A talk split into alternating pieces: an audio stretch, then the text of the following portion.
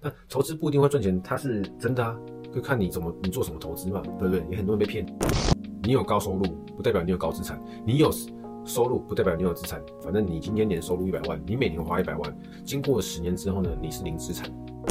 好，大家好，欢迎收听老夫讲干货，我是老夫啊。看到老夫，呃，如果是从 YouTube 看到老夫的 Podcast 的朋友，会发现今天老夫穿西装，呃，跟过去几集比较不一样哈，很正常的，呃，因为我是个上班族，呃，我是李专，那、呃、平常是穿西装上班的。今天刚好是平日，我想到上周有一个股友，有个朋友，哦、呃，跟怎么称呼？有个听众，他刚好在我的 IG 哦，因为我们有做一些互动，我有在 IG。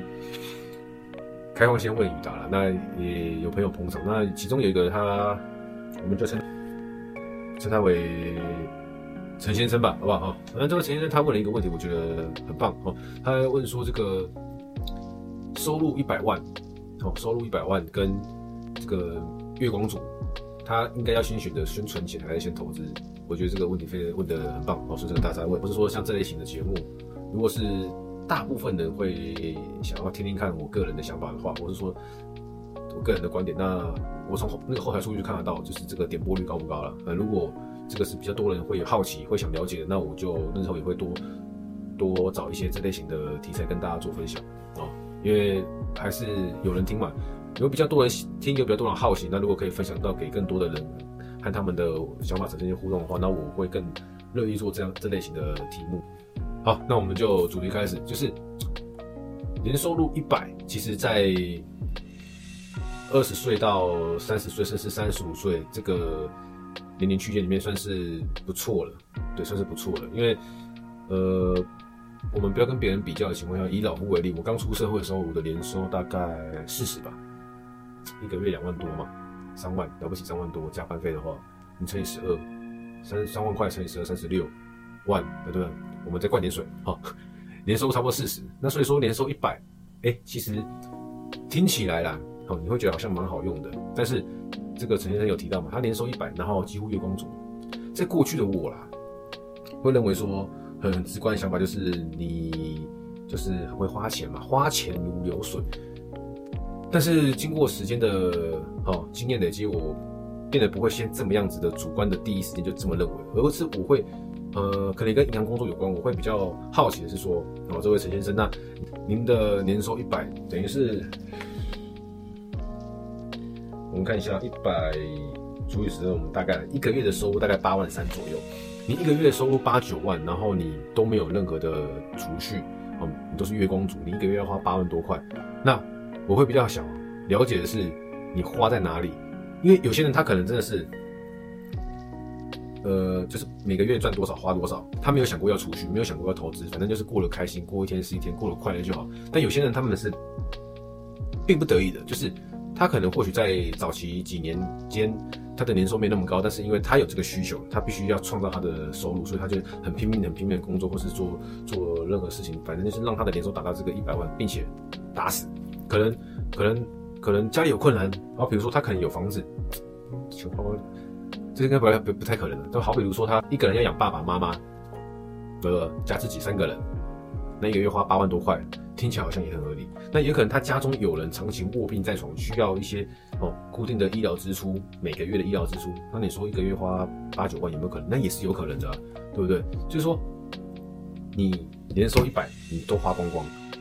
如果是一个长时间下来都是这个情况下的话，那我会先好奇的是，你的钱花在哪里？如果你是说吃喝玩乐。哦，花在上面的话，那你问我说你要先存钱还是先投资？这样子我们可能会更容易找到方向。哦，你你是吃太好呢，吃太多呢，还是玩太爽之类的嘛？对不对？就是从我们在你没办法开源的情况下，那我们是不是可以先节流？说我们一定要过得这么舒服吗？我们不能延迟享受吗？我们现在要过得这么快乐吗？对不对？我们少吃一点会过不快乐吗？我们少玩一点？会觉得人生无望了吗？这些都是可以去讨论的。但是如果你的年你的年收入一百万，你全部都是花在必要性，我吃的很省，就是每天就是吃该吃的，早餐就是一个三明治重堆的卤肉饭，晚上的话就是一个便当等等之类的啊。我也没什么娱乐，我也没有出去跟人家有太多的交际哦，我也没什么花费。但是我可能我养我爸，养我爸妈可能就要花好几万，我加我自己，嗯，或是说偶尔偶尔啦，偶尔吃一顿好一点的，那就是每个月这样打死。或者说我我我爸妈有有欠债，我需要帮忙还，对？有些悲情的故事是这个样子。但如果你的支出都不是刚硬需求的话，都是有弹性的话，什么有弹性？就是我本来每一餐都要，我三餐每餐的餐费都要一千块，但是，你吃一百块，你的餐费压到一百块能不能保？也能保啊，对不对？不，就是这个是弹性嘛。我每个礼拜要出去哈，呃，去夜店的三天，哈，夜唱三次，这些都是非必，这些都是非必要性嘛。那能不能做调整？可以调整的。你的收入是一百万的情况下，你的支出是具有弹性的，那我们就是。先节流嘛，你没办法先开源，那你就先节流，好，把你节，假设你一年一百万的收入，但是呢，你透过一些稍微调整、稍微节省的情况下呢，你挪出了一年，好，一年下来有十万块的存款，那我们再去讨论下一步，你要先存款，你要先储蓄，还是先投资嘛？对，这是在你年收一百的情况下。可是如果你今天是年收像我以前一样，就是四十五十、三十几，基本上每个月就是蛮容易就打死的情况下。那我们要讨论存款跟投资这件事情，就会变得在相对稍微相对难一点，因为基本上每个月老一辈都讲了嘛，我成家都没搞，为什么会怕光？在年收不高的情况下，你应该先提升你的年收入，然后呢，我们再来探讨说支出不变的情况下，我们有额外的资金哦，可以去做储蓄，还是去做投资啊？这是一个问题。那另外一个问题呢，是在你是年收比较高一点的情况下，但是你没有储蓄，你也没有投资，你就是把钱花光光。然后我们也去经由记账的方式，发现说，我其实我们的钱并不是花在刚硬需求，啊，都是花花在吃、喝、玩、乐。那这样的情况下，我们就是要去想说，有没有必要这样子过生活？如果非必要这样子爽的话，我们是不是可以让爽度稍微降低一点？一样爽，不要说那么不爽，只是我们把这些爽度的成分呢抽一些些出来，我们可以开始去做要储蓄或者投资，因为。投资一定要钱啊，那你没有生钱出来，你要怎么投资？对不对？你没有存钱下来，你要怎么投资？这些都是相关性的。那如果你是一定要花这么多钱的情况下，那我们就会探探讨讨论说，你有没有办法增加你的收入嘛？假设收入一百万就是你的天花板，你再怎么努力哦，就是一百万的。那还有没有什么情况下可以让这一百万再往上增加？你就要去看一下你的强项，哦，看一下你的领域是不是有更好的发展，可以让这个年收入呢突破，变成每年本来是一百万打死，那变成一百一十万、一百二十万，好，增加个十趴、二十趴、三十趴，甚至五十趴的收入，年收入增加了，那你自然诶、欸、又有钱可以出来去做储蓄或投资了，可以懂这个观念吗？因为我常常在跟大家分享说，你有高收入不代表你有高资产，你有收入不代表你有资产，你懂这道理吗？就是。我回答他的问题，然后就是大概有举例说，反正你今天年收入一百万，你每年花一百万，经过十年之后呢，你是零资产。好，我们就假设你把钱都花在吃喝玩乐上面，隔了十年之后呢，你收入有一年一百万，你十年收入你有一千万，但是你把这些钱都爽掉了，没了零。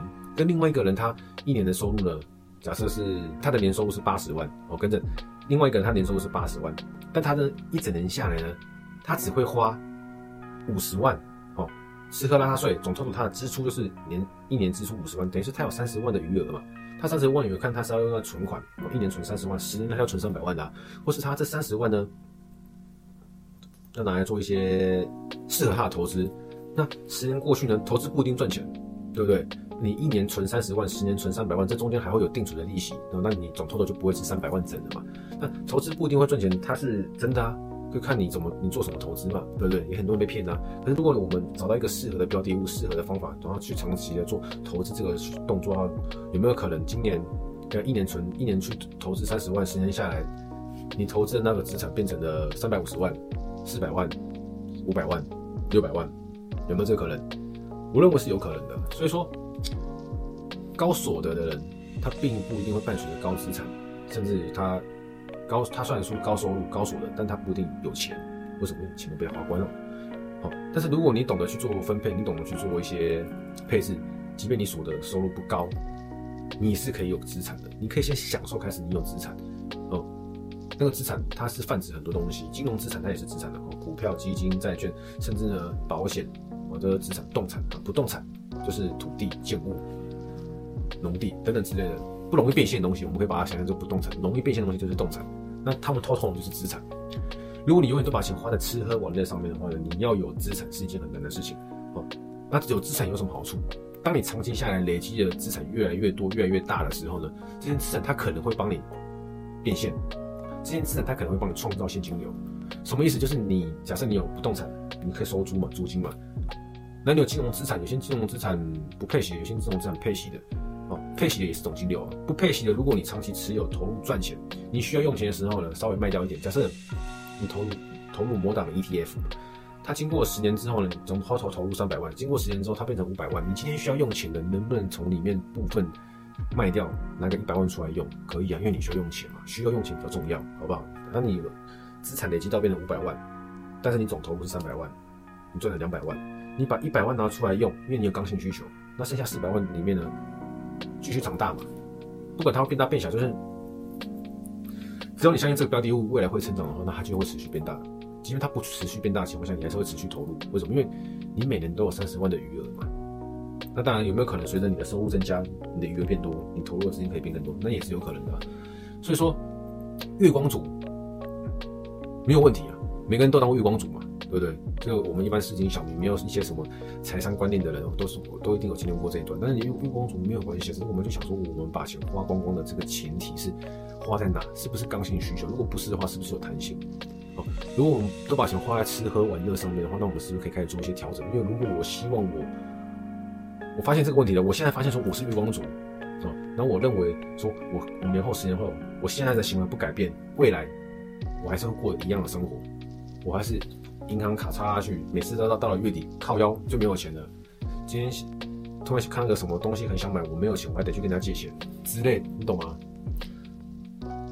如果你现在不想当月光族，你就要去好好的审视这个问题，就是我现在每个月都把钱花光光，把我的收入花光光，是因为吃喝玩乐，还是因为我有这个刚性需求需要去支出这些钱？